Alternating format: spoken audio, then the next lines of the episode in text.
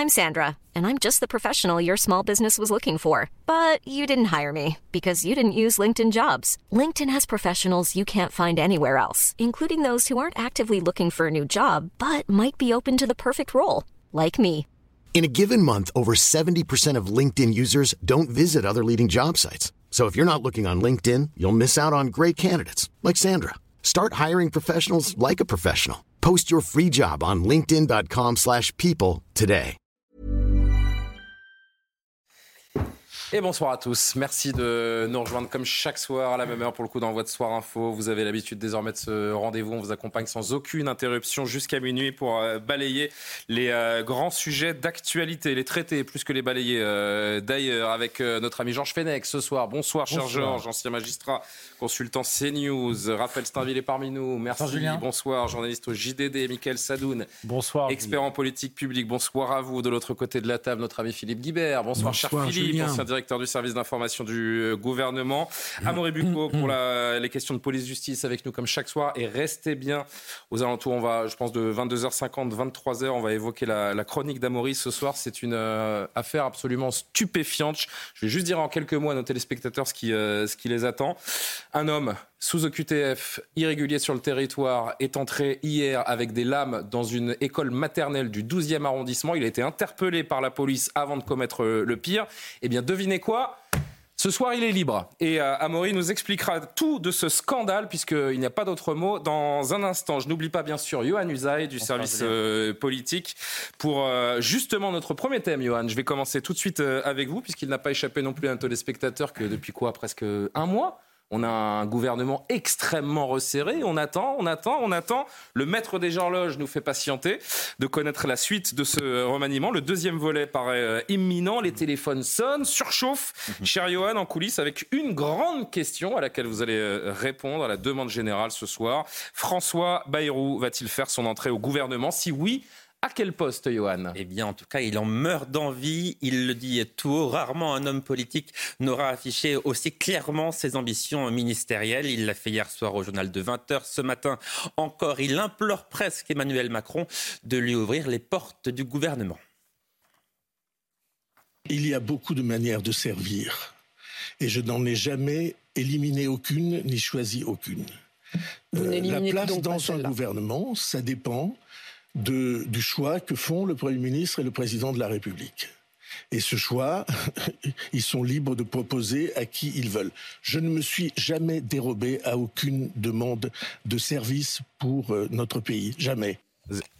Alors, ce n'est pas tant Emmanuel Macron qu'il faut euh, convaincre. Le président de la République sait bien qu'il doit beaucoup au président du Modem, en l'occurrence son élection en 2017. Sans François Bayrou, Emmanuel Macron n'aurait sans doute jamais été euh, élu. Difficile de refuser un poste également au patron d'un parti qui compte 51 députés et qui a donc un poids politique très important dans une majorité euh, relative. Le problème de François Bayrou s'appelle Gabriel Attal. Le Premier ministre a des relations notoirement mauvaises avec le leader du Modem. François Bayrou avait d'ailleurs déconseillé fortement à Emmanuel Macron de le nommer à Matignon.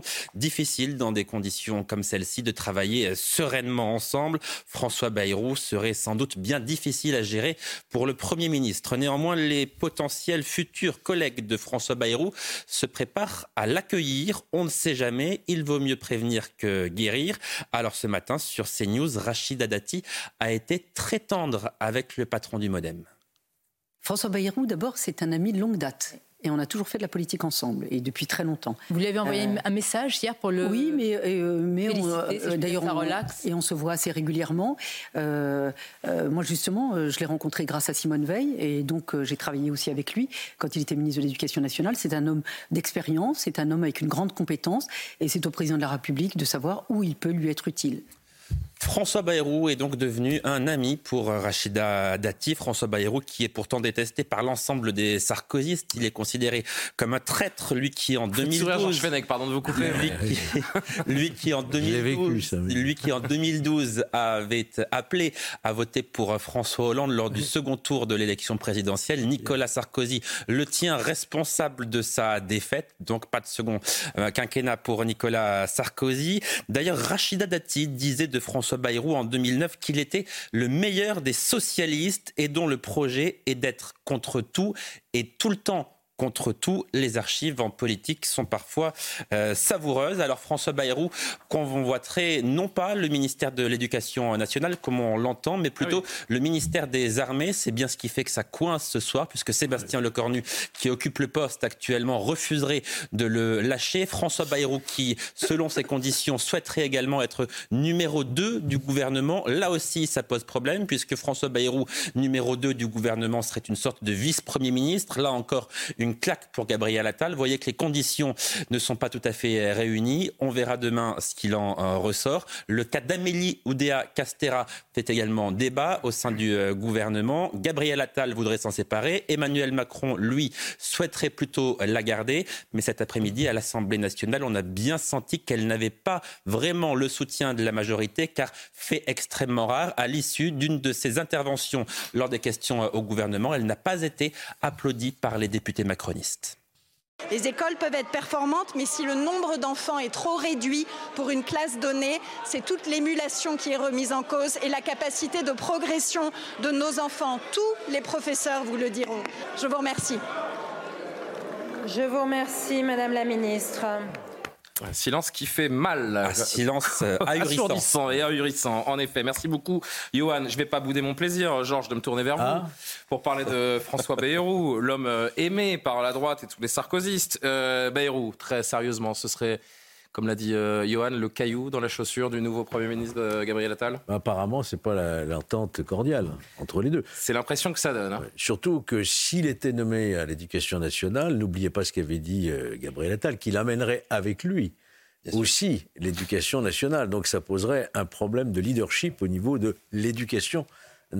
Alors, euh, pour le reste... C'est pas, le ministère qui semble privilégier ce soir pour François Bayrou. Parliez du ministère de, des C'est le premier ministère qui a été évoqué, et c'est vrai que quand on entend les exigences d'un homme qui a été battu trois fois à la présidentielle, qui depuis sept ans est empêtré dans les affaires, et qui dit si je reviens, c'est l'éducation nationale, ou en tout cas c'est un gros ministère régalien, et puis moi je veux être le numéro 2 du gouvernement, pardon, mais ouais. quand même très exigeant. moi, ce qui me fait sourire, c'est ça, c'est des, des, ah personnalités politiques qui euh, font des offres de services publiquement d'autres ministres apparemment qui disent moi je ne veux pas quitter mon portefeuille ministériel comme s'ils étaient propriétaires ou qu'ils avaient un droit à rentrer au gouvernement. Non, c'est le président de la République qui nomme sur proposition du Premier ministre. Attendons.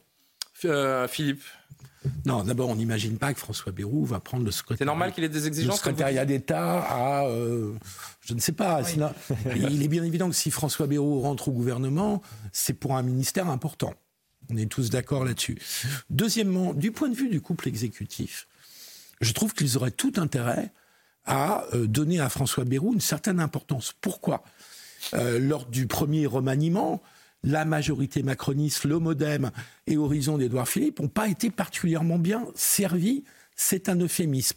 On est dans une période, on se rapproche de la fin du quinquennat, enfin du, du temps utile de, la, de ce quinquennat euh, se, réduit forcément par définition. Mmh. Et je pense qu'ils ont besoin de resserrer les rangs dans leur majorité. Et donc je pense que Bérou peut avoir cette utilité politique là. Euh, dans les deux ans qui viennent, les deux ans utiles qui viennent dans le quinquennat. Et puis troisième argument, je voudrais juste rappeler que si Emmanuel Macron a été élu en, en 2017. C'est grâce à François, euh, François Bayrou. a un rôle important en s'étant retiré à un moment, à un moment décisif, à un moment où Macron était en difficulté. Ça veut dire que Emmanuel Macron a une euh, dette envers François Bayrou et Emmanuel Macron ne peut rien refuser à celui qui l'a mené aux portes de l'Élysée Je rappelle juste d'une phrase aussi que c'est François Bayrou qui a quitté le gouvernement de son propre fait. Euh, ah, oui. pas tout à fait comme ça. Raphaël ouais. Ah, je crois que c'est ce qu'il dit et c'est ce qui a été répété par Emmanuel ah, Macron et par François Bayrou. pas se, se, mettre à dos le président. Mais là où je suis, euh, je suis un peu plus euh, sceptique quant à votre argumentation s'agissant de François Bayrou, c'est que euh, l'arrivée de François Bayrou dans un gouvernement ne changerait absolument pas la donne au Parlement. Euh, c'est pas lui qui va élargir la, majorité. majorité ce, qui est certain, ce qui est certain, en revanche, c'est que Gabriel Attal il se, murmure qu'il a, il a, il a bien, il est bien décidé à enjamber le Parlement.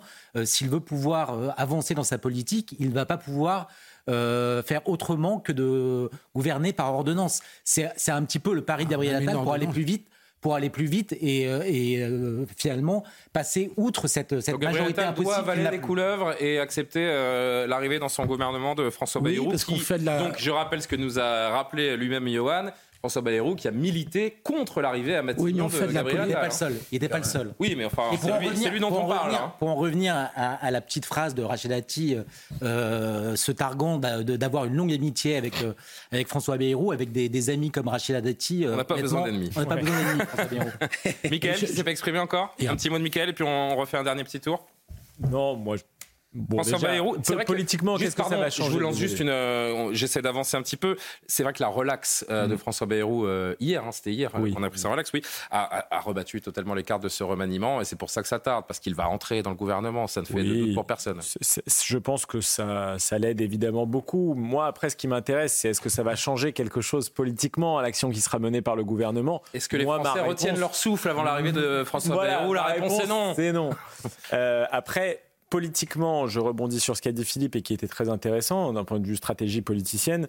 Euh, Est-ce que François Bayrou a vraiment intérêt à resserrer les rangs de la majorité dans la mesure où il a déjà des ambitions présidentielles et où en effet on est sur quand même un quinquennat finissant qui va pas avoir une action certainement brillante dans tous les domaines et notamment les domaines régaliens qui sont un peu abandonnés et qui seront le thème fort de la prochaine présidentielle la réponse est non. Donc s'il entre au gouvernement, je ne suis pas sûr qu'il joue la partition de concert avec Gabriel Attal et Emmanuel Macron. Réponse demain, pas sûr, parce que demain il y a cet hommage très important dont on va parler pour les victimes du, du 7 octobre, les victimes franco-israéliennes du, du 7 octobre. Ce serait dommage de court-circuiter cette, euh, cette demain, séquence. Demain en, en- en fin de journée. Ouais, ou- éventuellement. Ou, ou jeudi éventuellement. Mais l'idée, c'était quand même que ça arrive aujourd'hui pour que le Conseil de des ministres puisse se, se- se tenir demain avec un gouvernement complet. Évidemment, ça n'est pas le cas. Si la fin de soir info, on- ça peut tomber, vous croyez? Non, non, non. Non, Ça, pas là, non. Tiens, on n'a pas parlé d'Amélie Oudéa-Castéra. Peut-être Philippe, un dernier mot, parce qu'on va avancer sur d'autres sujets. Elle va partir pour vous, c'est c'est inévitable. Les syndicats veulent plus travailler avec elle, et on sait bien qu'à Je pense que l'exécutif à l'éducation nationale, c'est eux qui font la loi. Euh, je pense que l'exécutif a commis une erreur de casting sur un point du remaniement que tout le monde attendait, parce qu'à partir du moment où Gabriel Attal, qui avait marqué l'éducation nationale, quelques mois devenait Premier ministre, il était évident que tout le monde allait regarder de près le successeur ou la successeur de Gabriel Attal. Ils se sont ratés.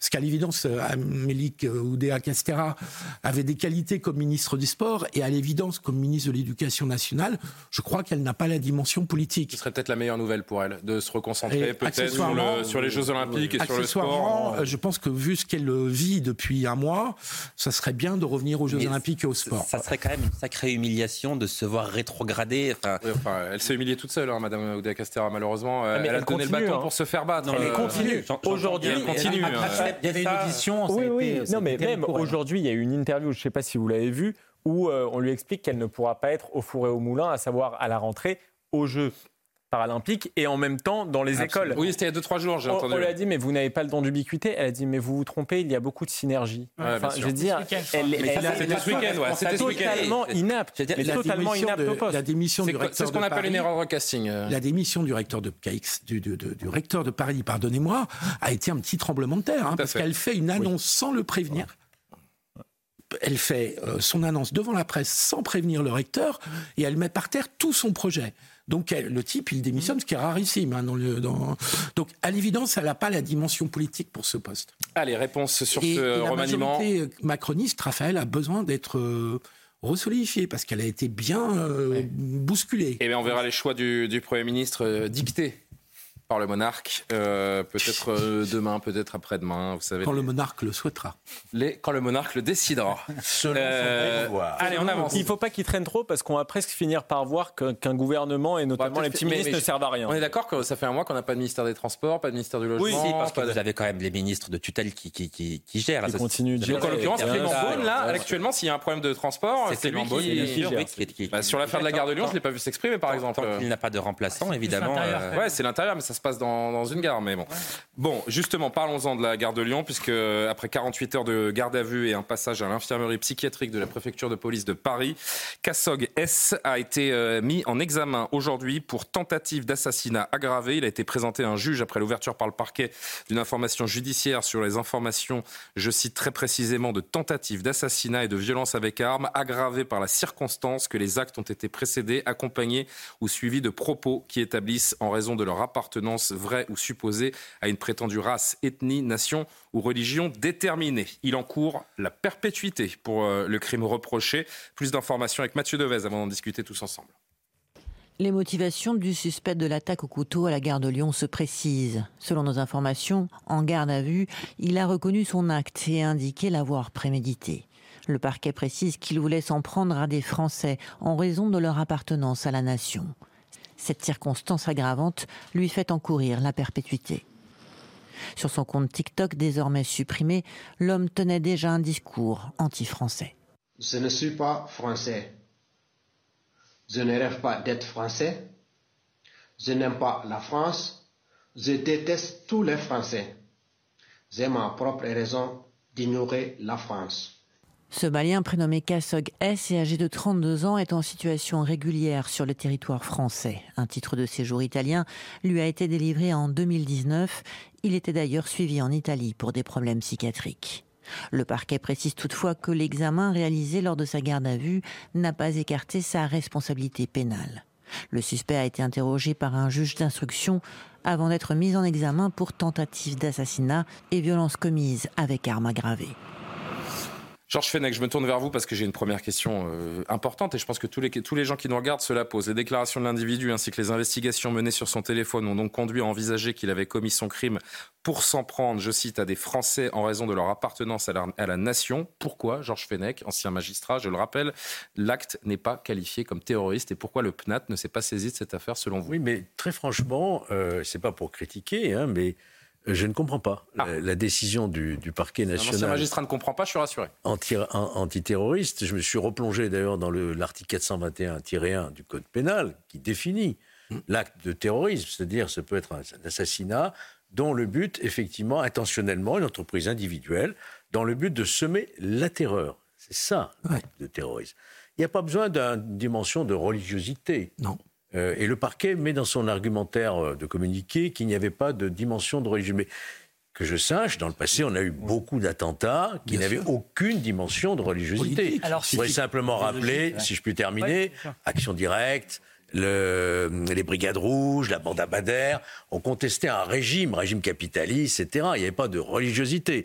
Ensuite, si vous voulez... C'est politique. Bon, oui, c'est politique. Pour en terminer, il s'en prend pas, à mon sens, il n'y a pas une dimension raciste, il s'en prend à la France et aux Français, ancien empire colonial. Exactement. Et donc il le dit lui-même. Donc on est bien dans, une, dans la définition proprement parlée de l'article 421-1 du Code pénal. C'est pour moi un acte de terrorisme qui ne fait aucun doute. Alors je pense que le juge d'instruction qui est saisi l'évolution de l'enquête, on y arrivera tôt ou tard. Et pourquoi on n'y est pas déjà Puisque avec tous ces éléments, encore une fois, l'ancien magistrat que vous êtes ne comprend pas. je, termine juste à Maurice. Je suis pas non plus la euh, parole euh, Non, mais il y a un moment, si quelqu'un connaît la loi et s'il y a un juriste sur ce plateau, c'est bien vous, euh, je ne conteste pas la compétence d'idéologie. La compétence du parquet national antiterroriste. Je mets pas en... Mais je m'interroge sur le choix de cette qualification. Je ne la comprends pas. Moi, Julien, si je peux me permettre, bien sûr. J'ai quand même souvent contacté le, PNAT, le parquet national antiterroriste, et souvent ce qu'ils expliquent, c'est, je suis tout à fait avec vous sur le constat idéologique.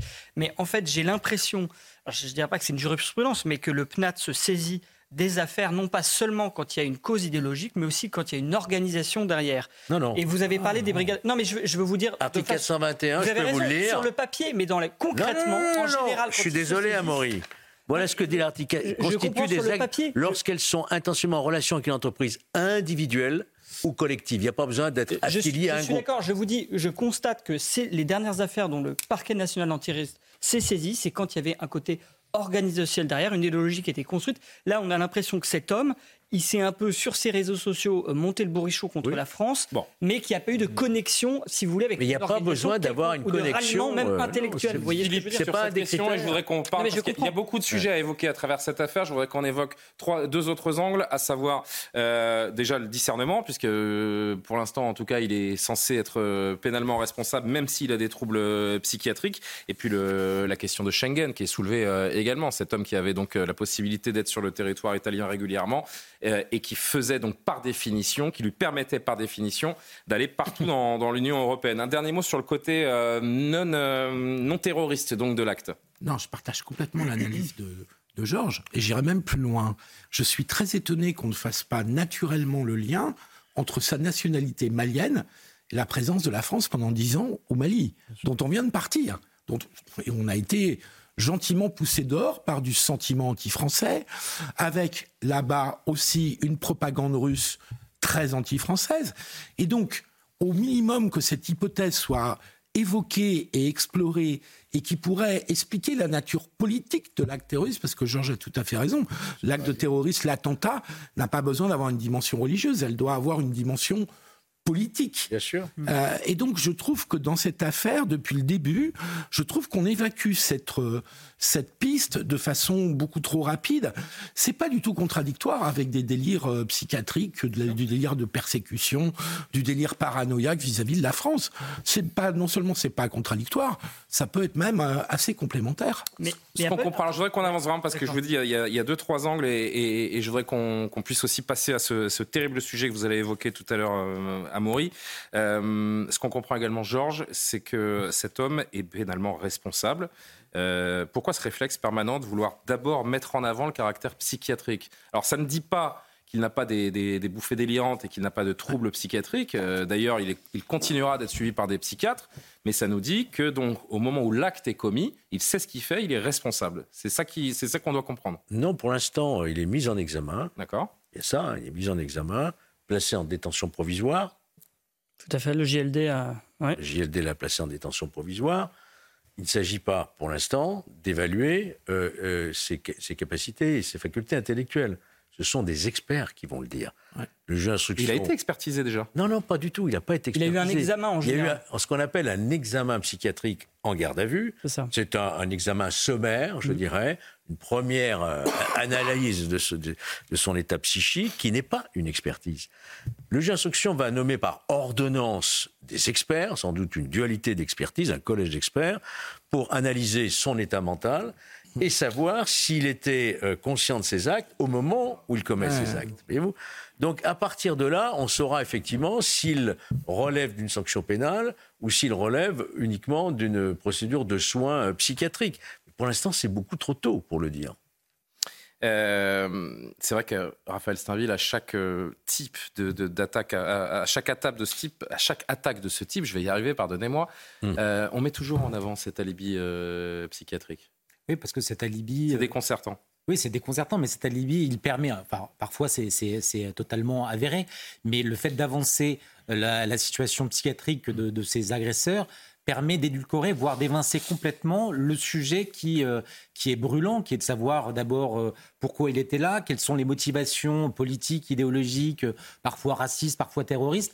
Tout ça est évacué au seul motif qui a euh, des antécédents psychiatriques qui, euh, qui finalement euh, empêchent de, s'emparer de ce sujet et d'aller en profondeur. Dès lors qu'on agite des troubles psychologiques, psychiatriques, on, fait de la médecine, euh, sans en avoir euh, d'ailleurs euh, tous les éléments. Des vidéos de lui qui est suivi par 45 000 personnes où il dit toute sa haine de la France et des Français. en fait, non seulement il y a ces vidéos qui sont nombreuses, mais il y a également ce qu'il a pu dire pendant sa garde à vue. Et ce qu'il dit dans sa, dans sa, pendant cette garde à vue vient totalement corroborer le discours. Qu'est-ce qu'il dit de plus dans sa garde à vue? Bah, il, confirme. Il, confirme, il confirme son envie de tuer des Français, cette haine de la France, elle vient d'où cette haine, Michel Pardon, euh, Georges. ce que dit euh, Raphaël, mais je vois pas bien quel, serait le, motif pour évacuer la dimension terroriste? Qui a intérêt dans la justice à évacuer ce sujet-là? Pourquoi Ah mais tenez, Georges, parle Non, c'est une excellente question. Et qui a la réponse On veut occulter en quelque sorte. Non, mais ce n'est pas seulement la justice, c'est également euh, euh, pour victimiser les coupables. Pour victimiser les coupables, pour inverser les valeurs. Non, mais c'est pas seulement. Franchement, je ne sais pas. Je ne sais pas. Georges, c'est pas seulement la justice. C'est regardez le premier réflexe médiatique, c'est d'agiter ce spectre psychiatrique. Bah, pour donner une raison, une explication simple. Je pose ma question. Pourquoi mettre en avant peut-être le fait qu'il est malien, le fait qu'il dit sa haine de la France, que nous allons commencer à parler de racisme anti-blanc, de racisme anti-français, et que ça c'est insupportable pour une certaine doxa. Vous le savez peut-être, euh, Georges. C'est-à-dire qu'en fait, il faut apporter souvent une réponse médiatique très courte, très rapide, et du coup, je pense que les autorités se disent, bah, on va tout de suite brandir la cause psychiatrique en disant comme ça, les gens ont une réponse, ils vont se dire, en fait, c'est juste des fous, personne nous en veut personnellement. Vous voyez, je pense qu'il y a ça aussi. D'où vient cette haine de la France, selon vous, Michael? Bah, elle est très diverse. Euh, il y a des motifs euh, qui sont religieux. Euh, on a entendu pendant une certaine période des gens qui avaient la haine du koufar, qui était symbolisé par le français, la France, la laïcité, les, les, les, mœurs à la française, la légèreté, un certain rapport entre les hommes et les femmes. Ici, il est motivé par des, vraisemblablement, hein, par des raisons géopolitique, comme disait Philippe, d'installation de la France au Mali, d'anciens pays colonisateurs. Donc il y a de multiples manières de détester la France, malheureusement. Vous savez, moi, j'étais pas tellement d'accord avec l'appellation de francocide d'Éric Zemmour. Je trouvais que ça se manifestait pas tellement dans les faits divers qui arrivaient. Mais là, en l'occurrence, je ne vois pas quel autre terme employer. Les Français c'est un acte francophobe. qui ont été visés, pourrait-on dire, au minimum, c'est un acte au, minimum. parce que français. Au minimum. Et c'est la question de l'immigration, évidemment, qui est soulevée aussi à travers cette affaire. Je le disais, la question de, Schengen. Je voudrais qu'avant que vous réagissiez chacun, entendre Xavier Raufer, que vous connaissez peut-être, qui est un grand criminologue, qui était tout à l'heure sur notre euh, plateau. Euh, en ne maîtrisant pas l'immigration, nous dit-il, on met tout simplement, on est en train de mettre les Français en danger. On est dans le cadre d'une situation qu'on connaît bien mhm. et dont on n'arrive pas à se sortir, c'est celle des individus qui ne sont ni franchement psychotiques, ni euh, maîtres de leurs actes et qui passent à l'acte pour des motifs idéologiques. On est dans ces cas troubles, mhm. mais c'est pas un de temps en temps, c'est 8 sur 10 si vous voulez. Le plus grave, c'est où est le principe de précaution? On nous rebat du principe de précaution sur des affaires qui sont quand même franchement mineures. Mais là, on a vu déjà ça avec des Tchétchènes, mmh. des individus qui viennent de pays en guerre, qui peuvent avoir été perturbés euh, les, vous savez, par des situations de mhm. danger, de violence, etc. Pourquoi les accepte-t-on sur le territoire? Les femmes, les enfants, les mm, gens âgés, etc. Pas de problème. Mais il faudrait quand même faire un filtrage d'individus. On, met la population en danger face à des individus comme ça. on met la population en danger, dit-il. C'est vrai que d'une certaine manière, euh, on a affaire là euh, à ce qui est devenu l'immigration, des personnes qui entrent dans le pays avec une sorte de formatage culturel qui s'articule en l'occurrence, autour de la détestation de ce que nous sommes. Non, mais à l'évidence, euh, Schengen, c'est quelque chose qui a été pensé dans les années 80, en 85 me semble-t-il très exactement, et ça a commencé avec cinq pays. Ça a ensuite été élargi progressivement, mais vous imaginez bien que dans les années 80, quand Schengen a été pensé, élargi ensuite dans les années 90, les problématiques que nous connaissons aujourd'hui n'étaient pas les mêmes à l'époque. L'immigration massive telle que nous la connaissons aujourd'hui n'existait pas de la même manière. Le terrorisme que nous connaissons euh, n'existait pas de la même manière. Donc à l'évidence, il faut revoir Schengen. Pourquoi est-ce qu'il faut revoir Schengen? Parce que l'Europe n'est pas capable de protéger ses frontières. Donc si l'Europe revoir, Schengen ou mourir, j'ai envie de dire. Donc si l'Europe n'est pas capable de protéger ses frontières, eh bien il faut des frontières intérieures, mais des frontières intérieures, pas forcément pour les ressortissants de l'Union européenne. D'ailleurs, on pourrait imaginer, par exemple, des contrôles aléatoires, mais que de rendre obligatoire le contrôle des populations extra-européennes, par exemple, à ces frontières. Parce que là, vous vous rendez compte que la France, finalement, subit une sorte de dommage collatéral. C'est l'Italie qui a accepté cet individu, qui ne lui a pas donné l'asile. L'asile lui a été refusé, mais qui accepte un individu sur son territoire, qui a de lourds problèmes psychiatriques et qui vient en France parce que l'espace Schengen le permet. Donc non seulement nous recevons cet individu, et en plus nous devons gérer ses problèmes psychiatriques, alors même que les capacités psychiatriques de la France sont extrêmement limitées et que les Français eux-mêmes n'arrivent pas à se faire soigner pour ce genre de problème. C'est quand même aberrant. La libre circulation dans l'espace Schengen n'est plus adaptée à l'évolution de nos sociétés. Écoutez Jordan Bardella sur ce sujet. Je note que cet individu a obtenu des papiers euh, de manière régulière en Italie et que cela lui a permis de circuler dans l'espace Schengen. C'est un problème. Je suis favorable à ce que nous remettions des portes à la Maison France et que nous puissions rétablir euh, pour les ressortissants extra-européens des contrôles aux frontières. Schengen est un projet européen qui, par définition, doit être réservé aux citoyens de l'Union européenne. Le fait d'être étranger extra-européen de venir dans un des pays de l'Union européenne et d'obtenir un titre de séjour, aussi régulier soit-il, ne doit pas vous donner un droit à circuler dans l'intégralité des pays de l'Union européenne. Qu'est-ce qu'il faut faire avec Schengen? Mais est-ce qu'on mesure l'absurdité de la situation? C'est-à-dire qu'on ah bah a accueilli euh, un, un, Malien qui, en raison des troubles dans son pays, en raison aussi des pathologies dont il souffrait, euh, était éligible, alors à défaut du droit d'asile, euh, à une protection consulaire, mais euh, finalement, ça revient subsidiaire, mais ça revient à peu près au même. C'est euh, vous voyez en première classe ou en seconde classe, mais les droits sont quasiment les mêmes.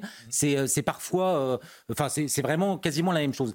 Et on l'a accueilli au motif de, qu'il ne pouvait pas être traité dans son pays, dans des pays aujourd'hui tels que l'Italie ou la France, dont le système de, santé, notamment le, secteur psychiatrique, est totalement à l'agonie.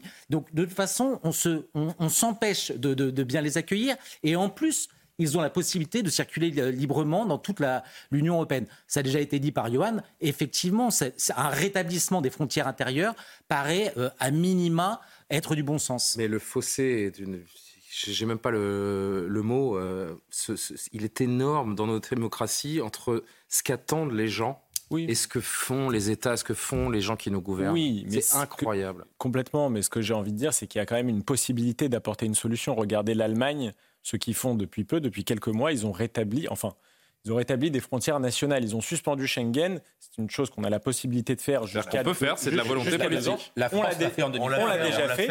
Il faut simplement avoir les bons motifs pour. On peut le faire sous motif que les pays voisins ne contrôlent pas bien leurs frontières, ce qui est le cas, puisqu'on sait qu'il y a beaucoup de passages de l'Italie en France notamment via les Alpes. Donc c'est une chose qu'on est capable de faire. Et on doit rétablir, si vous voulez, dans le débat public, la positivité des frontières nationales. Quand on parle de frontières nationales, tout le monde parle du terme sur recroquevillé, on a l'impression qu'on se ferme. Nous sommes dans un monde qui n'a jamais été aussi ouvert, mais l'ouverture a créé beaucoup de dangers d'un point de vue économique, d'un point de vue évidemment sécuritaire. Mais il ne faut pas oublier la phrase que Régis Debray disait dans Éloge des frontières, si vous supprimez les frontières de votre nation, vous, serez obligé de les mettre en bas de votre immeuble. Et, c'est ce qu'on est en train de dire. Et une autre conséquence peut-être encore plus aberrante de euh, ces ouvertures de frontières et de la non-maîtrise euh, euh, des, flux migratoires, on va vous en parler juste après le, JT de Maureen, je vous le disais, et c'est en bas de votre écran, un, homme sous OQTF, donc obligé de quitter le territoire français de nationalité tunisienne, a été arrêté hier devant une école maternelle avec une, deux lames dans les poches voulant s'attaquer à des enfants. Il a été arrêté par la police, c'est très bien,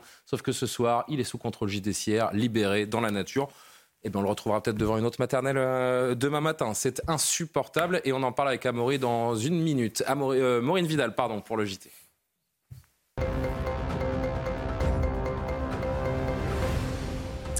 Nouveau drame à Montpellier, un jeune homme de 16 ans a été poignardé au thorax en arrêt cardio-respiratoire. Son pronostic vital est engagé. La police a été appelée au quartier des Cévennes peu avant 19h pour une rixe impliquant plusieurs jeunes dont l'origine est encore inconnue, selon nos informations.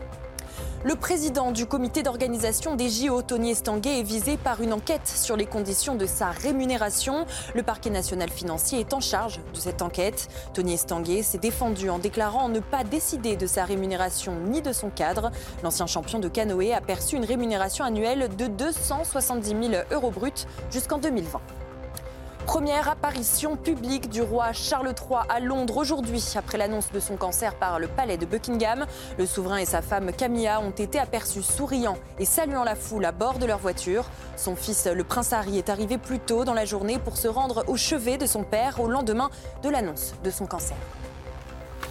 Vous n'allez pas en croire vos oreilles. Et pourtant, c'est bel et bien la réalité en 2024 en France. C'est invraisemblable. On va évoquer une affaire dont personne d'ailleurs n'a encore parlé euh, ces, dernières heures. C'est euh, CNews et, grâce à Amaury qu'on peut vous révéler ce qui s'est passé euh, hier, donc à, Gare de Lyon, à côté de la Gare de Lyon, dans le 12e arrondissement. Il y a de quoi bondir de sa chaise. Un homme visé par une OQTF a effectué une tentative d'intrusion dans une maternelle. Il transportait deux lames sur lui. Un policier hors service dont la fille est dans l'école est intervenu à la demande du directeur. Il y a eu des renforts de policiers, un taser pour l'immobiliser. Et ce soir, cet homme est en liberté. Amoré Bucco, on va tirer ensemble le fil de cette affaire euh, absolument hallucinante, je le, disais. Rappelez-nous d'abord ce qui s'est passé hier, lundi 5 février, dans cette école du, 5e, euh, du 12e arrondissement. Oui, d'abord, Julien, les faits. Donc, ça s'est passé effectivement hier, donc lundi 5 février, aux alentours de 9 h du matin. Vous avez effectivement un homme qui s'est introduit dans l'enceinte d'une école maternelle du 12e arrondissement de Paris à l'aide d'un jeu de clés qu'il avait préalablement dérobé. Alors, il a d'abord rôdé autour des bâtiments dans l'école. Cette école, elle ouvre aux alentours de 8h30. Et donc, il y avait déjà des élèves à l'intérieur, hein, puisque ça s'est passé aux alentours de 9h. Le personnel de l'établissement, qui était un peu affolé, en réaction, eh bien, a décidé de confiner la trentaine d'élèves dans un gymnase de l'école situé au premier étage, euh, en compagnie évidemment d'employés de l'école. Et à ce moment-là, eh bien, cet homme, il a escaladé le bâtiment et il est parvenu à atteindre une terrasse située elle aussi au premier étage et qui donne justement sur ce gymnase par une porte vitrée. Alors à ce moment-là, on peut voir le gymnase à l'étage d'ailleurs sur ces, sur ces images de l'école. Avec la terrasse, il a essayé de forcer à ce moment-là euh, la porte vitrée pour pouvoir rentrer dans le gymnase où il y avait les enfants. Une employée donc de la maternelle a tenté, elle, de l'autre côté, de bloquer la porte pour ne pas qu'il rentre.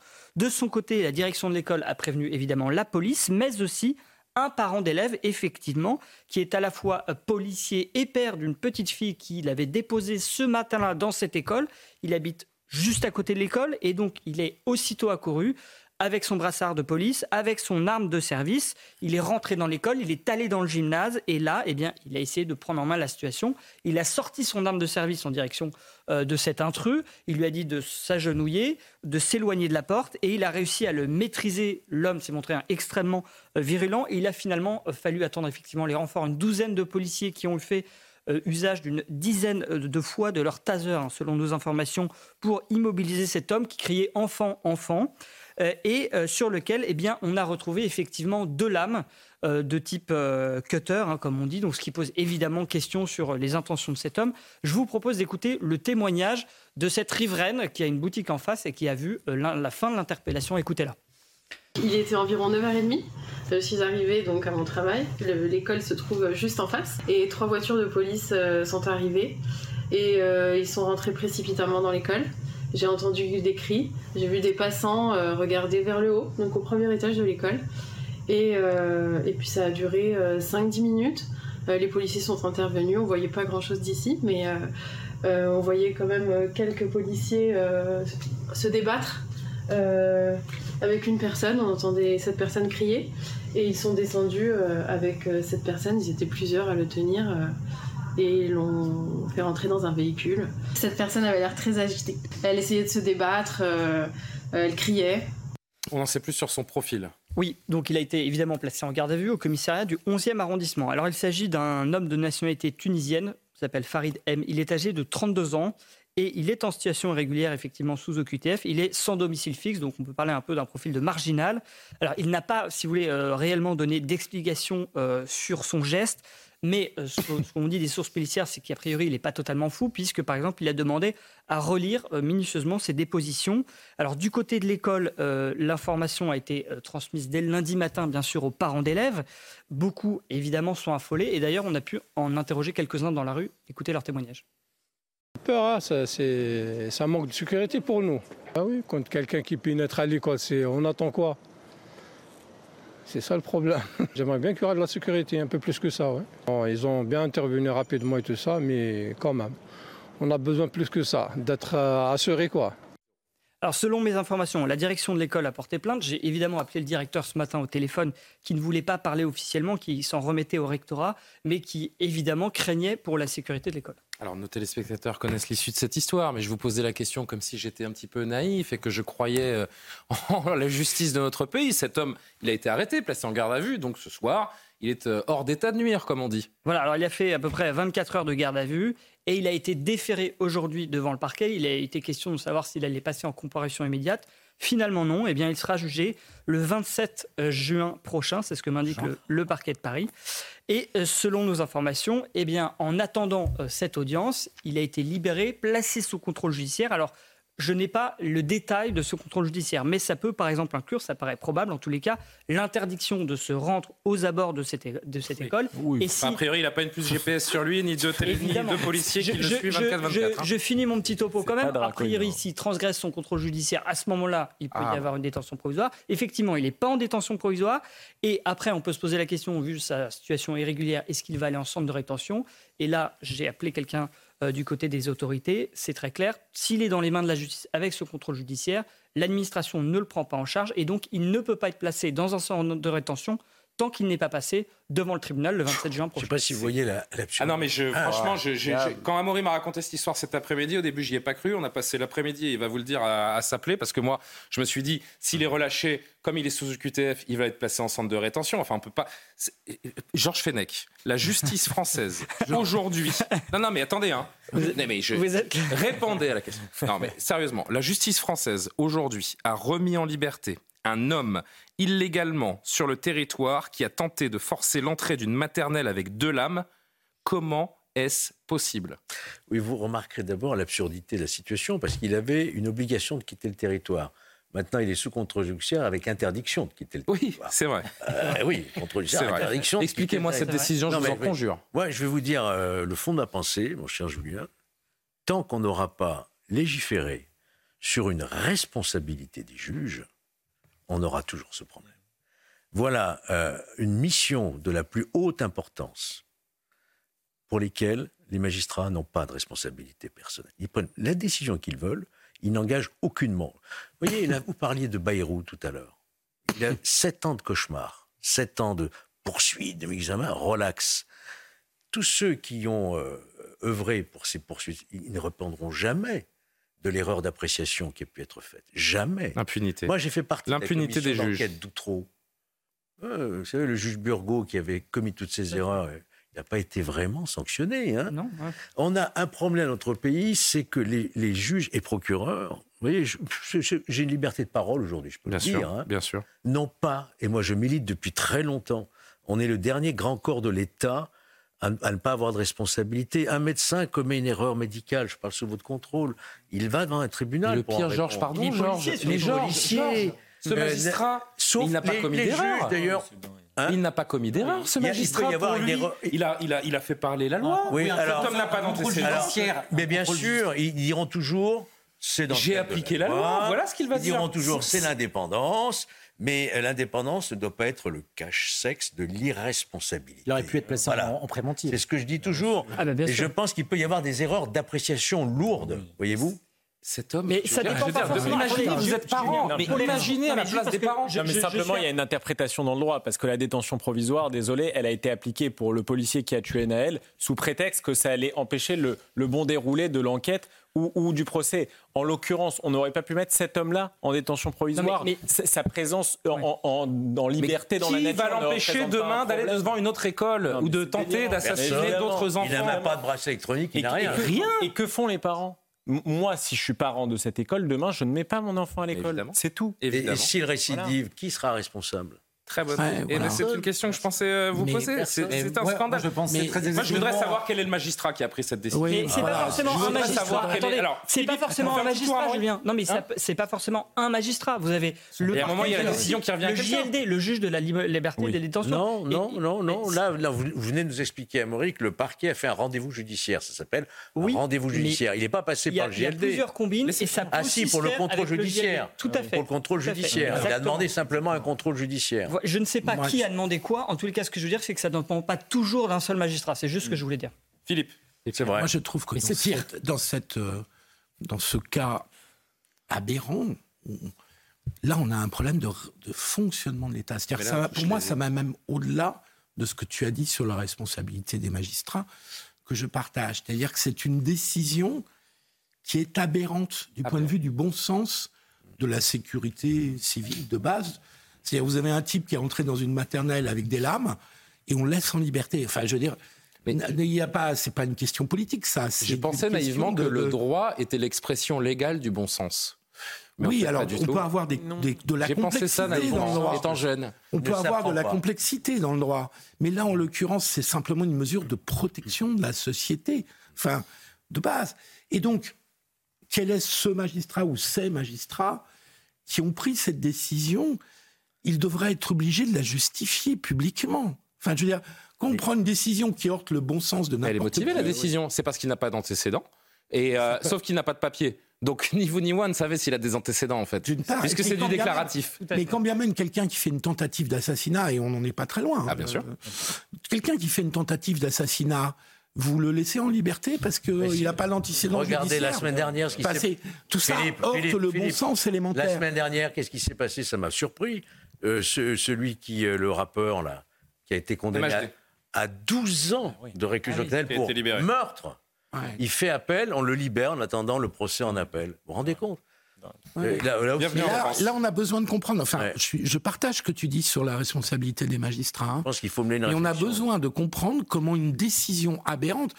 Moi, je sais que dans l'administration, j'y ai travaillé C'est pour ça quelques qu'ils n'ont années. pas peur, parce qu'ils savent qu'ils ne risquent des rien. décisions Oui, aberrantes. surtout, je- mais des décisions aberrantes. Alors, pas les amis. Juste, Oui, bien sûr. euh, le principe de précaution qui est obsédant et parfois trop dans l'administration française, Hmm. on l'a vécu pendant la pandémie, euh, on l'a vu dans plein, de- moi je l'ai connu dans plein de cas.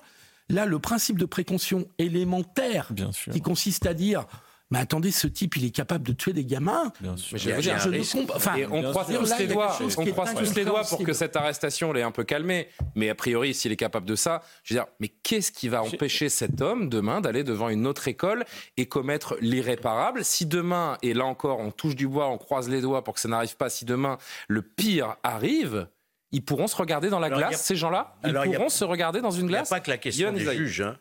Il y a aussi une responsabilité politique la politique pénale, ça doit exister dans le pays. Et qui est porteur de cette politique pénale? Sinon le gouvernement et par le biais du garde des Sceaux. Donc il faut impulser.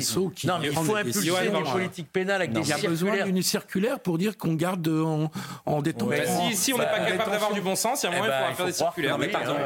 mais, alors là, vous mesurez le problème. Enfin. Non, mais pardon. Là où il y a une responsabilité politique qui est énorme, qui est gigantesque même, c'est qu'il s'agit encore une fois d'une personne qui n'aurait pas dû être en France. C'est vrai. On a, on a besoin, a besoin de comprendre effectivement pourquoi cette personne ce soir est en liberté. Ça, évidemment, tous ceux qui nous regardent ce soir doivent être ahuris. Moi, le premier, parce que je découvre cette histoire et on se dit, mais c'est complètement invraisemblable. Dans quel, premier dans, dans quel autre État, dans quel autre État est-ce qu'une telle situation serait possible? J'aimerais bien savoir. Oui. Mais on a aussi besoin de comprendre pourquoi politiquement, pourquoi est-ce que ce gouvernement, Emmanuel Macron qui est au pouvoir depuis sept ans, ne fait pas de l'exécution des OQTF une priorité absolue, peut-être la priorité, parce que la plus, une, une partie importante de ces personnes, et on le voit à travers les faits divers que nous traitons quasi quotidiennement, mmh.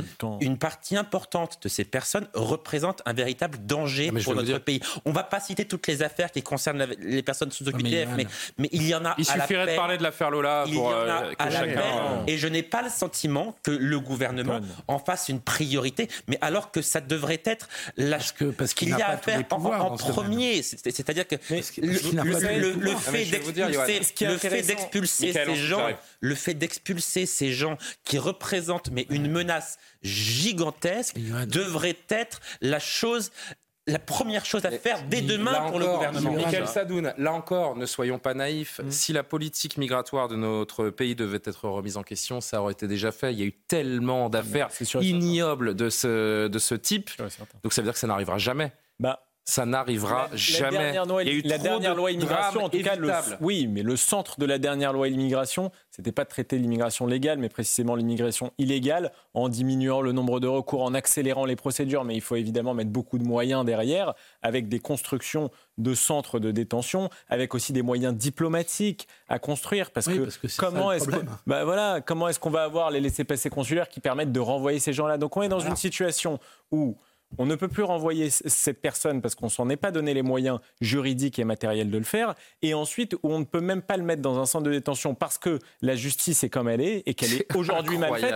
Et qu'en plus, on n'a pas de place de prison. donc, c'est beaucoup plus difficile de mettre ce genre de personnes en détention provisoire. il y a des places dans les cras. Hein. Il y a des places dans les cras. C'est juste qu'il n'y a pas les policiers pour les surveiller. Ils explosent. Ils, explosent. Non, non, les cras sont pas pleins. J'ai appris ça hier. Ah les cras, on manque de crânes et ils ne sont pas pleins parce qu'il n'y a pas le personnel pour les surveiller. Certainement, mais en tout cas, ils se sont bien remplis ces dernières années. Mais la dernière chose, c'est que euh, ce qui empêche le débat d'avancer, le débat public et médiatique d'avancer, c'est que les techniciens du droit, quand ils entendent nos débats, ils disent voilà, c'est la discussion qu'a fait du commerce, ils ne comprennent rien, c'est beaucoup plus compliqué que ça. Mais moi, j'en ai marre d'entendre ce discours parce qu'en fait, le droit, ça n'est pas une science, ça n'est pas une technique. Le droit, c'est l'acte politique par excellence. Je vais vous dire même, c'est un acte religieux. C'est la fondation de toute religion. La définition de ce qui est bien et mal et la sanction ou la récompense qui s'en accompagne, c'est la base de tout système moral ou religieux. J'ai parlé ah. récemment avec un magistrat en lui disant la justice, c'est de la morale, pardon Georges, en lui disant la justice, il doit y avoir de la morale derrière. Il m'a dit bah non, je pense pas. Bah, je suis pas Georges, meilleure intervention de la semaine. Euh, juste avant que Georges et Amaury ne, concluent cette conversation, parce qu'on va évoquer d'autres sujets. Juste, Georges, Georges, vous êtes le prochain à prendre la parole. Je voudrais juste qu'on entende un autre parent d'élève interrogé par les équipes CNews euh, aujourd'hui qui nous parle également hmm. de ce quartier qui est très criminogène, où il y a beaucoup de délinquance, où euh, là encore rien n'est fait. Et il se disait qu'un jour quelque chose de grave pourrait arriver.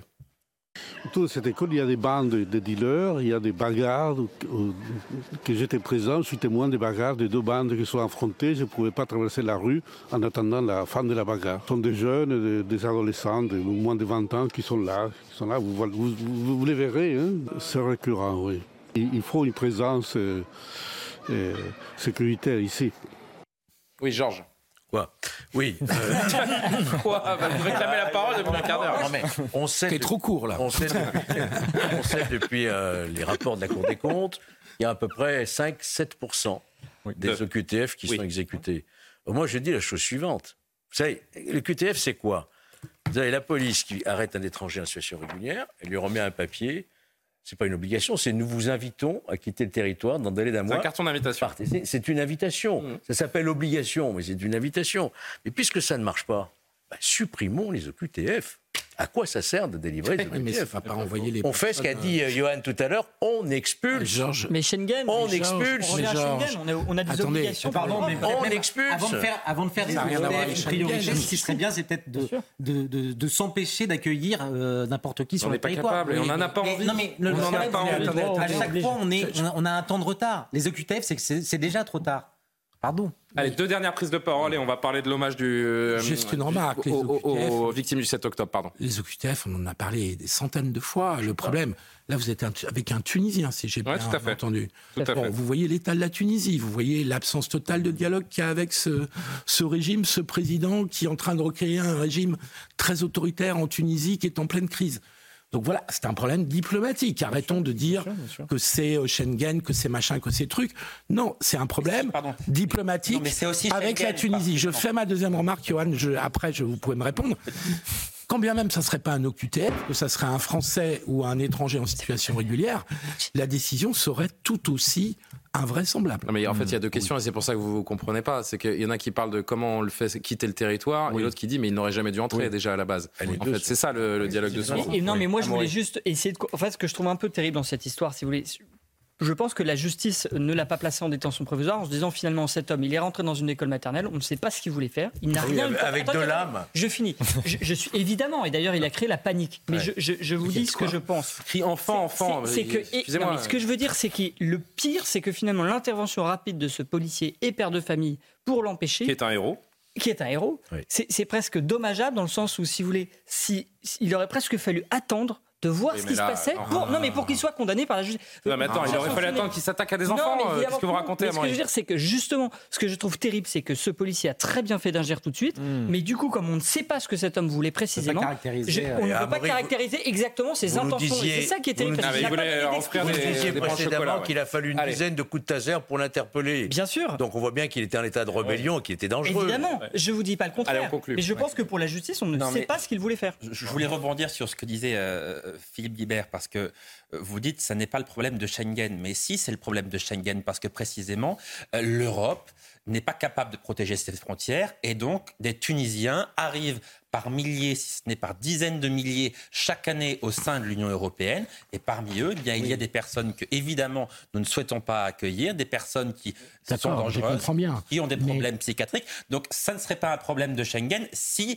euh, l'Union européenne était capable de protéger ses frontières extérieures. Mais Madame- comme ça n'est pas le cas, c'est évidemment un problème lié à Schengen. Madame Mélanie n'a pas réussi à le résoudre le problème avec la Tunisie. J'espère en tout cas que cette affaire aura le retentissement qu'elle doit avoir parce que c'est absolument Personne scandaleux. Merci à Maury parce que c'est vous qui avez euh, cette, euh, cette exclusivité. J'espère que nos confrères en parleront et que ce sera un sujet national parce que c'est un scandale absolu et total qui doit euh, permettre euh, encore une fois à ceux qui gardent les yeux fermés de, les ouvrir une, bonne fois pour toutes. Nous sommes à la veille exactement de l'hommage national qui sera rendu aux victimes de l'attaque du 7 octobre. Ce sera donc demain. La présence des parlementaires de la France insoumise est contestée, alors qu'un collectif de familles des victimes a demandé au président de la République de les exclure.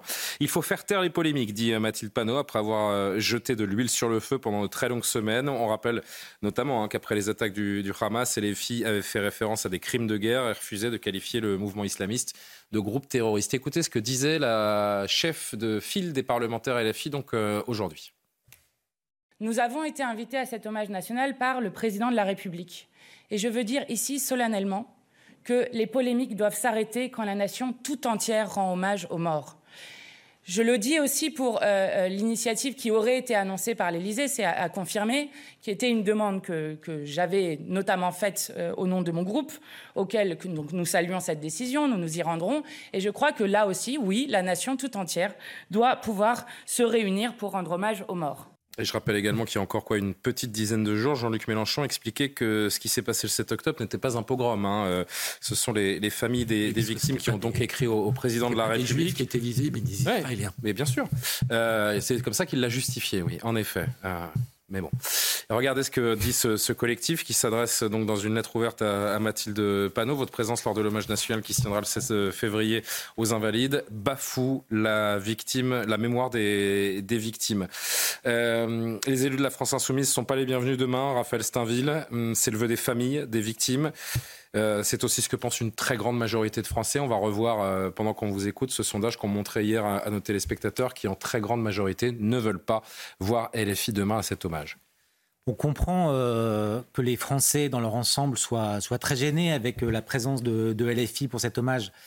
mais le problème, c'est qu'on se place sur le plan de la morale. Rien ne permet d'interdire aujourd'hui leur présence. Mais de la morale, c'est bien d'en avoir de temps en temps. Euh, mais vous avez raison. Mais c'est à LFI, euh, malheureusement, de, de, statuer sur leur présence souhaitable ou non. Euh, est-ce que c'est de l'indécence? Bien évidemment, tout le monde sera d'accord autour de cette table, à moins que entre maintenant et demain, ils, ils confessent toutes leurs erreurs, qu'ils ils renoncent à continuer à servir mmh. finalement ce, cette soupe qui vient indifférencier Israël et le Hamas euh, renvoyant dos à dos les uns et les autres, ça, éventuellement, on pourrait l'entendre. Mais le fait est que c'est impossible pour eux. D'abord, vous ne les avez jamais entendus s'excuser. Ça, fait partie de leur, de leur règle de vie, de leur, de leur manière de faire de la politique. Ils ne se déjugent jamais. Et donc, à ce titre, bien évidemment que leur présence est insupportable pour euh, notamment toutes les familles de victimes. Il y a un homme dans ce groupe qui a un peu de lucidité et de bon sens, c'est François Ruffin. Écoutez-le aujourd'hui. Je pense que ce sont des moments quand la nation pleure ses morts, où l'on devrait pouvoir se rassembler sans polémique politique. Maintenant, j'entends autre chose. Hein. J'entends que des parents qui pleurent leurs enfants ont tous les droits. Michael, LFI à sa place demain à cette cérémonie, oui ou non? Évidemment qu'ils n'ont pas leur place. Euh, je veux dire, sincèrement, je le dis sans exagération. Ils doivent refuser l'invitation du chef de l'État? Est le parti qui véhicule l'antisémitisme le plus dangereux depuis la fin de la Seconde Guerre mondiale. Je le dis sincèrement sans exagération. Je vous fais un petit un petit panel non exhaustif de ce qu'ils ont fait en seulement quelques mois. Thomas Porte le 29 octobre, seulement trois semaines hein, après le massacre du 7 octobre. Il participe à une manifestation illégale pour dire qu'Israël est un État terroriste.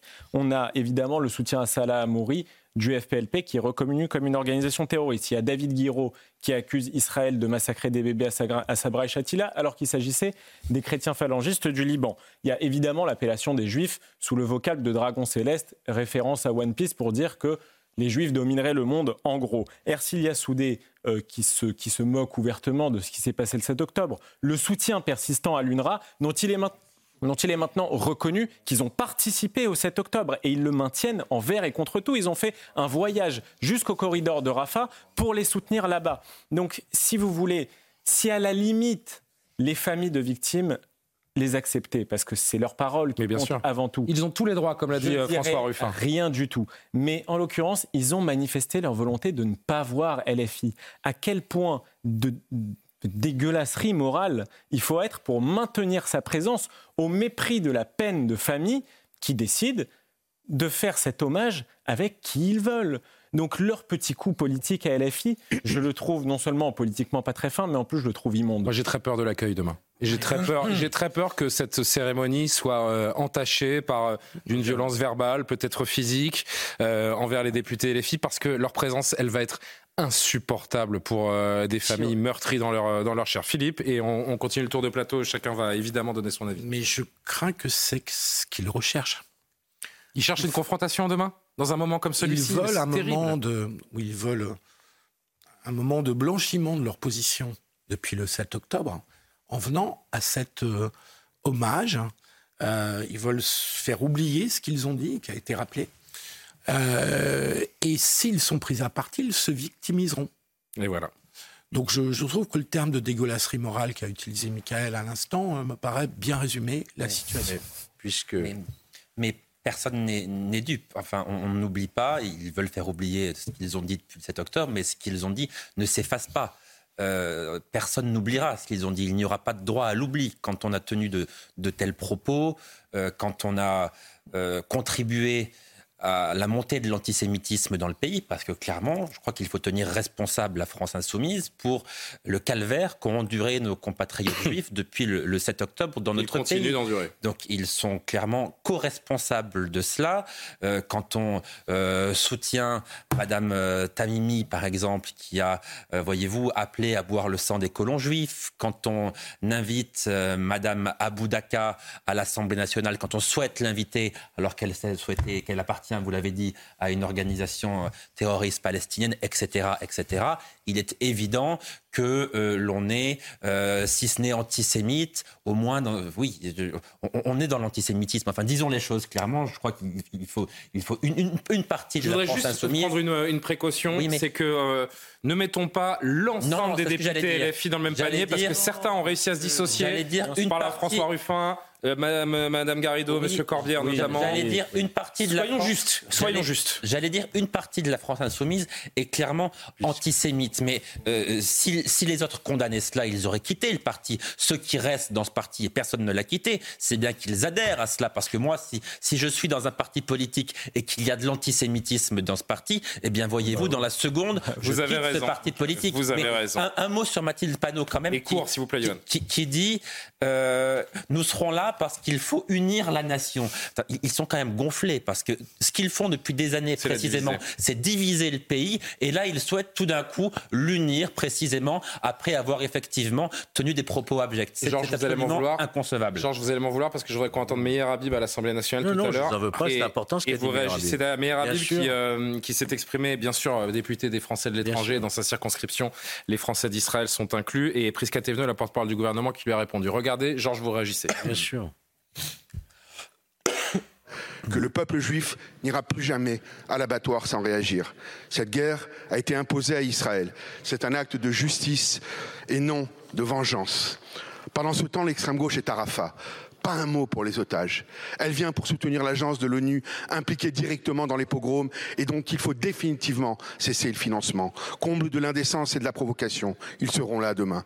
Qui imagine Bousquet, Papon, Forisson participer à l'hommage annuel de la rafle du Veldiv, car c'est cela dont il s'agit. Monsieur le Premier ministre, je suis le député de ces familles qui ont écrit au, président de la République. Elle ne veut pas des porte-paroles du, du Hamas demain. La France ne peut balayer leur émotion et leur colère oui, l'indignité existe, elle rôde près de Marianne et y dépose ses tumeurs. De grâce qu'ils aient un sursaut de décence et d'humanité envers les victimes pour ne pas s'imposer à, l'hommage. Pas aux invalides en ce temps républicain, Monsieur le Premier ministre. Pourquoi les avoir invités? Pourquoi ne pas dresser, comme par le passé pour d'autres, un cordon sanitaire avec les antisémites qui font l'apologie du terrorisme et distillent la haine du juif? Monsieur le député, par-delà nos divergences politiques, il y a des moments qui nous appellent collectivement à la hauteur. L'hommage national voulu par le président de la République fait partie de ces moments. Demain, nous devons nous souvenir, ensemble, des noms et des visages de celles et ceux qui ont été arrachés par leur, à leur famille. Si le protocole prévoit d'inviter tous les responsables politiques, chacun, chacun appréciera l'opportunité ou non de sa présence, puisque les familles se sont exprimées. Je, Georges Fedec. Non, moi je voulais simplement dire, puisque le protocole ne permet pas de les interdire. On comprend parfaitement, ce sont des élus de la nation. Puisqu'ils n'ont pas l'honneur de respecter la volonté des familles. Ce que je peux espérer, moi, ce que je voudrais, ce qui se passe demain, c'est que la presse se responsabilise en ne leur tendant pas les micros, pour ne pas polluer cette cérémonie, qu'on les invisibilise en quelque sorte. Vous rêvez mais je peux émettre ce vœu. Est-ce que c'est à nous de faire ça Je pense qu'il doit y avoir une responsabilité. C'est intéressant, Georges, mais est-ce que c'est notre rôle? De, d'éluder, le réel, d'éluder le, factuel, de, vous de ne tendez un micro, vous provoquez. Je pense que si les journalistes se retiennent, même s'ils peuvent partager un petit peu certaines idées d'Alephi, en disant c'est la cérémonie des victimes, c'est un hommage aux morts, ce sont des victimes de terrorisme, ne rentrons pas dans le jeu d'Alephi. Je pense qu'il y aurait une responsabilité et je pense que les Français comprendraient. Voilà. C'est intéressant. Il y a peut-être certains confrères qui partagent totalement leurs idées aussi. Hein. Euh. Oui, mais même ceux qui parce qu'elles sont représentées dans la dans, dans, dans, dans la société. Hein, les idées de Est-ce que pas, vous y arrivez, vous, à des obsèques ou si la famille ne vous veut pas? Non, bien sûr que non. Bien sûr que non. Ça s'appelle la décence, c'est le bon La décence commune. Mais je ne suis pas sûr qu'il y ait beaucoup de journalistes qui partagent les idées de les filles là-dessus. Hein. Oh, si, si, si. Bah, le, chef du service international du monde était avec Madame Rima Hassan et je crois partage un certain nombre de ses positions. Ça n'est qu'un exemple parmi d'autres. Je voudrais citer de nouveau. Il y a plein d'articles critiquant la position de LFI. Hein. C'est peut-être plus subtil que hein. ça, mais très sincèrement, il y en a dans la presse. Un dernier mot, je voudrais citer de nouveau Rachel Kahn. Je l'ai fait hier. Elle était chez, chez Laurence Ferrari, euh, Raphaël Steinville, et en parlant de LFI, elle a dit hier ce ne sont, c'est très fort ce qu'elle a dit. Elles sont plus, ce ne sont plus nos adversaires politiques, désormais ce sont nos ennemis. Hmm. Oui. Oui, oui. Ouais, moi j'ai du mal avec euh, ce, ce, vocabulaire. Euh, Pourquoi? bah, Parce que euh, d'abord, vous l'avez rappelé, euh, LFI est, euh, multiple et tout, tout LFI n'a pas été sur la même position qu'un certain nombre de, ses responsables. après, on est vraiment sur le champ de la morale. Un, un, ennemi, on l'abat honnêtement, je, je, trouve que. C'est pas la morale. on, est, on est vraiment sur le champ. C'est vrai qu'elle ça, fait entrer dans le même. Ce, vocabulaire, on ne bah mesure pas à bah quel point. Mais, mais, parce que la guerre aussi a, a, fait que les, les, les, mots, les émotions euh, débordent. Euh, on, on, est sorti dans, dans, dans, la manière dont on s'exprime d'un champ euh, qui permet seulement de dialoguer. Moi, les deux derniers mots, Johan et Michael. Pour moi, c'est vraiment, on n'est pas que dans la morale, c'est vraiment, on est dans le registre quand même de la, de la politique et du rôle même d'un élu. Quand des élus français n'ont pas le moindre mot de compassion vis-à-vis de 40 Français morts. Parce que je ne parle même pas de la dimension de l'antisémitisme. Là, je parle vraiment d'une absence de solidarité, de compassion, de discours, d'empathie vis-à-vis de 40 compatriotes qui sont morts. Donc oui, au bout d'un moment, on peut considérer qu'ils sont sortis du champ politique normal. Allez, dernier mot. Dernier mot, je voudrais qu'on évoque un ou deux petits sujets encore euh, tous ensemble. Moi, je comprends ce qu'a voulu dire Rachel Kahn. il me semble qu'elle a voulu dire que la France insoumise est devenue un danger pour notre pays. Euh, ce parti est devenu un danger pour nos compatriotes juifs, on l'a dit, qui vivent un calvaire depuis le 7 octobre et la France insoumise a participé à la montée de l'antisémitisme dans le pays. Mais pas seulement cela. La France insoumise cherche à diviser le pays depuis des années. Ça participe d'une stratégie électorale délibérée, pensée par Jean-Luc Mélenchon, diviser les Français entre eux. Est-ce qu'il y euh, sera d'ailleurs, pardon, de... il y sera Jean-Luc Mélenchon demain? Parce qu'il n'est pas député, donc il n'est pas invité par le président de la République. Il n'y sera pas, il n'est pas, il n'est pas élu. Donc, la question, c'est vraiment les députés. Il n'y sera pas. La France insoumise euh, contribue à faire croire aux musulmans que la France est un pays islamophobe. Ils ont participé à la marche contre l'islamophobie. Ils contribue à faire croire aux Français que la police tue, qu'il y a un racisme systémique au sein de la police. Ils cherchent à affronter, à confronter la police et la population. Enfin, ils sont vraiment, ils représentent désormais véritablement, me semble-t-il, un danger, oui, pour notre pays. Hommage à nos compatriotes euh, lâchement assassinés par les terroristes du Hamas demain à suivre à partir de 11h, notamment bien sûr en direct sur les antennes de, de CNews. Et puis dans Soir Info, ben, on reviendra sur cette, euh, sur cette matinée et, les éventuelles euh, heures, dérapages que l'on aura pu observer ou pas on l'espère, en marge de ce, de ce rassemblement. De morale, il y en a beaucoup question euh, ce soir. Il va être encore question de morale. Je voudrais qu'on parle euh, quelques instants de Bertrand Cantat comme chacun sait, euh, condamné en 2004 pour euh, coup mortel sur son ancienne compagne euh, Marie Trintignant.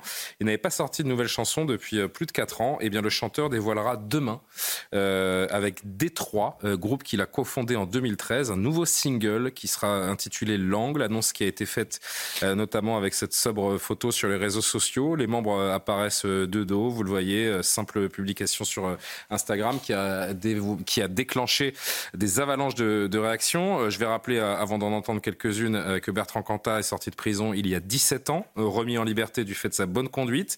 Il a purgé la moitié de sa peine. Il avait été soumis à un contrôle judiciaire qui a pris fin en 2010. Ce n'est pas la première fois qu'il revient musicalement, mais son évocation est toujours sulfureuse. Plus de 20 ans après la mort de, Marie euh, Trintignant, c'est impossible pour lui notamment de se produire sans susciter de grandes mobilisations, notamment de collectifs féministes. Écoutez Marie-Estelle Dupont, qui est psychologue, qui était ce matin sur le plateau de, de Pascal Pro et on va en parler ensemble quelques instants.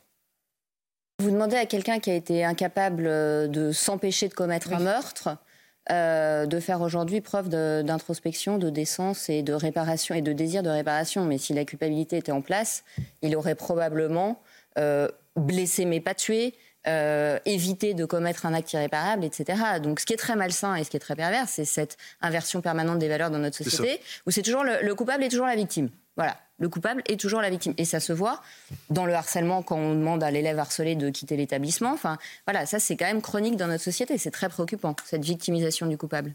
Philippe Guibert, euh, la question divise. Euh, on ne peut rien d'autre lui imposer que la peine qui lui a été infligée. Ça, c'est une certitude. Il n'y a pas de débat là-dessus. La question, et je le disais en introduction, c'est une question de décence, de, de morale. Qu'en dites-vous? Je suis embarrassé sur cette question. Pourquoi Parce qu'à la fois pour ma génération Noir Désir, ce n'est pas rien. Oui. Peut-être. Et que l'assassinat de, de, Marie Trintignant, c'est pas rien non plus. Le meurtre. le meurtre. Tu as raison, le meurtre. Euh, ça a été un choc pour, pour à cette époque-là pour tous les gens qui qui aimaient euh, Quanta, qui aimaient Marie Trintignant. Ça a été une prise de conscience aussi des violences commises contre les contre les femmes. C'en était même un. Vous avez entendu Marie-Estelle Dupont il y a un instant euh, Oui. Elle parle d'inversion des valeurs permanentes, en fait. je vois pas- il, est, il est le coupable, il n'est pas la victime. En fait, Ouais, c'est- très juste ce qu'elle dit, attendez, je trouve. D'accord, pardon. terminer, parce que j'ai- j'aime bien Marie-Estelle et je suis souvent d'accord avec elle, mais là, j'ai pas bien compris ce qu'elle voulait dire. Ben, en fait, elle- ce qu'elle dit, c'est que s'il se sentait vraiment coupable au fond de lui, il ne continuerait pas à avoir une vie publique et artistique. Voilà. Oui, mais- C'est aussi simple que ça. Alors, Parce qu'il sait qu'il y a une dire- famille qui souffre, qu'il a, euh, il a massacré Marie j'ai horreur de la censure. Et donc, c'est pour ça que je suis embarrassé sur cette question, parce que je comprends. Moi, ce qui me gêne avec Quanta, c'est que j'ai jamais eu le sentiment qu'il euh, avait eu effectivement l'introspection et qu'il avait demandé pardon. Voilà, ça, ça me gêne profondément, et ce qui fait que j'ai un gros problème avec Bernard Quanta. Mais en même temps, il est musicien. Et vous lui reprochez de faire une euh, chanson. c'est pour ça que je vous signale, je signale juste pour terminer qu'il n'a pas de maison de disques, qu'il n'a pas de maison de production, et donc il sort juste, je crois, sur Internet. Oui, c'est pour ça que c'est publié sur les réseaux sociaux parce que c'est ils appellent du financement Et je participatif. suis très gêné en même temps par la censure. Euh, Si on n'a pas envie d'écouter Bernard Bertrand Cantat, pardon, on ne l'écoute pas. Oui, enfin, euh, lisez avec moi ce que disait Alice Cordier, vous savez, du collectif euh, Némésis que l'on reçoit régulièrement. Pour rappel, euh, sur Twitter, donc elle disait, pour rappel, ce type a massacré sa femme, on a recensé plus de 10 coups post-mortem et le détachement de deux nerfs optiques, mais ça n'empêche pas euh, des gens de l'écouter, visiblement, a réagi donc euh, Alice Cordier. Commentaire. Georges, vous vouliez prendre la parole. Oui, euh, il a été condamné, il a purgé sa peine, il est quitte avec la société, il fait ce qu'il veut. Mais interrogez-vous, est-ce que vous iriez, vous, l'applaudir Non. sur scène Est-ce que vous iriez euh, acheter euh, ses disques, les écouter Moi, non. Non, non, moi aussi. Donc la question est moins- La que- moins la celle de Quentin que La celle du question est public. moins celle de Quentin que celle du public qui serait peut-être tenté d'aller à nouveau applaudir. Je suis pas d'accord. Moi, moi c'est Il a payé sa dette, Non, vous avez raison, qu'il vive, bien sûr, très bien, mais une petite voix au fond de moi me dit qu'il fasse preuve de discrétion. Bien sûr. D'une grande Oui, mais qui, discrétion. qui le sort de cette discrétion? Est-ce que c'est pas les médias qui en parlent aussi? Parce que si on n'en avait pas parlé, Attendez, aussi, il sort un single. Dans, dans, Donc dans- il n'a plus le droit d'écrire de- d'anonymat. Il n'a plus le droit. Ce que, ce que, ce que vous dites, Bah, je- je- je sais pas, c'est- non, mais vous avez raison. Moi, j'avais raison, c'est très difficile, hein. Je Vous avez raison. vous avez tort. hein. Non, mais moi, je dis, est-ce qu'il a le droit de chanter encore Mais je suis capable de changer d'avis en cours de discussion parce que je sais que je sais que je suis fragile aussi sur cette question. hein. Je, je suis d'accord sur la discrétion, mais, simplement, je m'interroge. euh, D'où vient cette absence de discrétion? Est-ce que lui-même a fait une campagne pour se faire connaître ou est-ce que c'est les médias qui aussi relaient ça et en font quelque chose de national? Euh, L'article. euh, mais les images qu'on voit, c'est pas des images. Non, ça, ce sont des archives. Ce C'est sont des archives. Oui, mais Non, mais- introduit oui, oui, oui, c'est écrit. hein. Non, non, c'est écrit. Image d'archive. On rappelle à un téléspectateur. Non, non, vous avez raison. hein, mais on, on mentionne en haut à gauche. D'ailleurs, je rappelle cette une de 2017 quand même, qui était, qui était un peu honteuse, franchement, parce que je trouve qu'il est mis en valeur de façon un peu romantique par les Inrock en 2017. Cette une qui, a, qui a maintenant euh, 7 ans, qu'on va peut-être euh, revoir. La voici. Et puis, euh, je me souviens également de ce que disait dans, dans cette, euh, dans cette même publication son ancien directeur artistique Sylvain Taillet. Les radios ont arrêté de passer la chanson. Il y a eu un vrai boycott. On avait, euh, on avait fait la même promo en douceur pour que Détroit, avec une seule prise de parole. Mais l'affaire Weinstein et le mouvement MeToo étaient passés par là. Bertrand est devenu le bouc émissaire des violentes faites aux femmes. Oh là non, là, monsieur, il a juste massacré sa compagne. Non, mais s'il avait une once d'humanité, ne serait-ce qu'une toute petite once d'humanité, en, en fait, il suffirait qu'il pense à la mère de Marie Trintignant, à Nadine Trintignant, à ce qu'elle peut ressentir en voyant à nouveau la tête de ce monstre euh, sur des écrans de télévision, en voyant euh, qu'il va à nouveau sortir une chanson, qu'il vit une vie, ma foi, tout à fait, euh, tout à fait normale. Après, on ne sait pas les démons qu'il a dans Non, sa non, tête, etc. démons- enfin, non, démons- voilà, je ne vais pas non plus. j'en- J'entends bien qu'il ait des démons, ça je n'en sais rien, ça le regarde. Oui. en tout cas, euh, s'il pensait à la torture morale qu'il va à nouveau Oui, mais alors, qu'est-ce qu'il infliger. doit faire, euh, non, mais, il- Yoann non, mais s'il Qu'est-ce qu'il pense- doit faire Mais s'il pensait à la torture morale qu'il va à nouveau infliger à la mère de Marie Trintignant, eh bien, il ne ferait pas cela. Ça montre bien qu'il n'y pense pas, mais, mais il reste chez lui, il reste caché, il ne se montre plus, au moins, au moins pour ne plus affliger une nouvelle souffrance aux proches de Marie Trintignant. Et pour conclure, sous le contrôle de Georges Fenech, je vais citer l'article 131 du euh, Code pénal stipulant que la peine a pour fonction de sanctionner l'auteur de l'infraction et de favoriser son amendement, son insertion ou sa réassertion. Donc il a effectué sa peine, il a purgé sa peine. Maintenant, la question qu'on se pose, c'est est-ce qu'il faut le condamner socialement à perpétuité? Non, non. Certains vont dire oui, d'autres euh, vont dire non, mais la famille Trintignant dira oui. Ça, c'est. Euh, mais est-ce qu'il a demandé pardon? Pour moi, c'est. Pour moi, c'est pas rien. Je ne sais pas s'il a demandé pardon. Je ne crois pas. Je ne sais pas. Je ne sais Je pas. ne crois pas. Et c'est ça qui me gêne le plus, pas qu'il fasse une Il a chanson. toujours euh, contesté Mais- d'ailleurs la volonté de, de tuer. hein. Mais il n'a pas demandé pardon. Il, a- il manque quelque chose. C'est ça qui. Ouais, mais j'ai relu le, j'ai relu le, le rapport euh, médico-légal. C'est- C'est terrible. hein. Ah ben, lui, il n'a jamais Les coups qu'il a reconnu portés la volonté de tuer Marie. Tout à fait. Tout à fait. Est-ce qu'on essaye pour les trois minutes qui nous restent de retrouver un petit peu le, le sourire, les amis? Je voudrais, sans transition aucune, euh, vous euh, montrer les images et le son surtout de cette bourde qui n'est pas passée inaperçue ces dernières heures. Dans un discours, le président des États-Unis, Mr. Joe Biden, s'est trompé en évoquant une, discussion en 2021 avec François Mitterrand, alors qu'il s'agissait, il s'agissait de Monsieur Emmanuel Macron. Regardez. Juste après mon élection, je suis allé à une réunion du G7. C'était dans le sud de l'Angleterre. Je me suis assis et j'ai dit l'Amérique est de retour. Et Mitterrand d'Allemagne, je veux dire de France, m'a regardé et m'a dit Vous êtes de retour pour combien de temps? on je va pas se moquer. que- Si c'était la première fois, on plaiderait pour le lapsus. Mais sauf qu'il les enchaîne et que ça commence à être vraiment inquiétant, franchement. Ouais, moi, moi, je pense qu'on aurait dû commencer l'émission par ça. Oui, c'est vrai. Mais je voulais finir avec un sourire. Que l'homme le plus puissant de la planète, on voit bien qu'aujourd'hui, il y a un problème de sénilité, malheureusement pour lui. Pas lui qui Continue à être à la tête de la première puissance du monde avec ce qui se passe aujourd'hui dans le monde. Ça, ça me paraît être le fait majeur. Mais moi, je, franchement, quand j'entends euh, quand j'entends ces différentes prises de parole de Joe Biden et ses bourdes, je me dis, c'est pas lui qui gouverne les États-Unis. Bah, non. L'administration euh, est au-dessus de lui et, Honnêtement, et c'est une évidence. Alors, je, je, Philippe. je trouve que là, vous déduisez une sénilité du fait qu'un homme d'un certain âge mélange des noms. Ah, mais, euh, Philippe, de- il y a un passif. hein. Ça arrive souvent Ouais, quand ça même. arrive. On n'a pas fait la liste, mais. euh, Donc, franchement, là, je trouve que vous parlez de sénilité à tort. C'est pas la première Ah, c'est moi qui ai employé ce hein. mot. hein. entre la sénilité Je l'assume, hein, euh, je vois bien. Enfin, il faut regarder toutes les bourdes. Vous voulez que- Philippe, je vais vous lire euh, un éditorial, enfin une partie de l'éditorial du Wall Street Journal, donc très sérieux euh, Wall Street Journal, il y a quelques mois, quand on apprenait que Joe Biden se représenterait. Demander au pays d'élire un homme de 80 ans dont le second mandat s'achèvera à 86 ans est un acte risqué qui confine à l'égoïsme. Voilà ce que suis- disait je l'édito du. Wall Street Journal il y a quelques mois. Les démocrates prennent un risque considérable. En plus, Avec avec, Trump- avec Trump aussi. hein. avec Trump en face, euh, en plus, c'est vraiment un risque. C'est inquiétant. François Mitterrand en 2021, donc euh, on l'a on l'a appris, donc qui était croyait aux avec forces de euh, qui était avec les forces de l'esprit. Bravo, bravo, Mickaël. Emmanuel, Emmanuel Macron les obsède parce que là c'est Biden. Il y a quelques jours c'était euh, euh, Trump qui, euh, qui moquait et euh, imitait euh, Emmanuel Macron. À croire que euh, l'élection américaine passe par la France. Mais, mais c'est quand même ambivalent et c'est peut-être plus compliqué que ça parce qu'il paraît aussi que c'est quelqu'un qui peut être très impressionnant en réunion devant les diplomates. Donc euh, bon, Eh ben, évidemment, il a tout ce qu'on souhaite euh, à l'Amérique, hein. Voilà. Parce que pour l'instant, il est, oui, il nous fait surtout sourire. Euh, dans vos kiosques. Demain, chers amis, vous qui aimez prendre le petit café, hein, je l'imagine Georges avec son petit café, son petit Figaro le matin. Ah, Hein je Eh ben, qui chez y aura vous. dans le Figaro Ah, vous êtes chez nous demain Eh ben. Très bien. Ouais, très. Aujourd'hui en France, d'abord, tiens, avec euh, cette très belle une, les victimes de l'attaque terroriste du 7 octobre, les, les franco-israéliens qui sont euh, en, en page principale, l'hommage de la France par Emmanuel Macron, donc en mémoire de ces 42 victimes.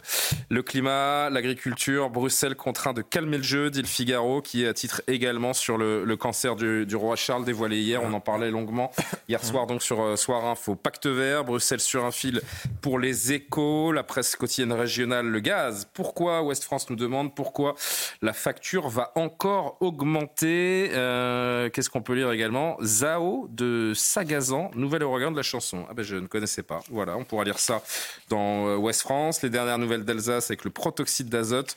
C'est vrai que c'est un, usage qui inquiète. On sait que c'est très, très courant chez les jeunes. Et ça fait malheureusement des, ravages. On parlera évidemment du Racing de Strasbourg, objectif quart de finale.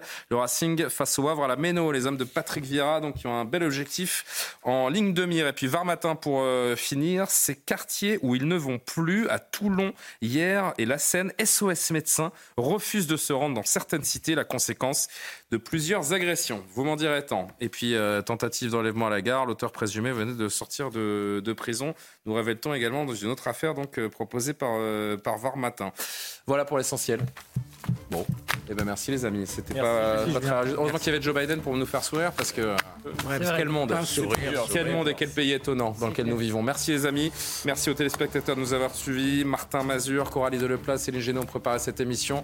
Je vous donne rendez-vous demain. Donc il s'agira notamment de commenter cet hommage pour les 42 victimes franco-israéliennes, victimes du, du terroriste euh, du Hamas. À demain et bonne nuit sur CNews.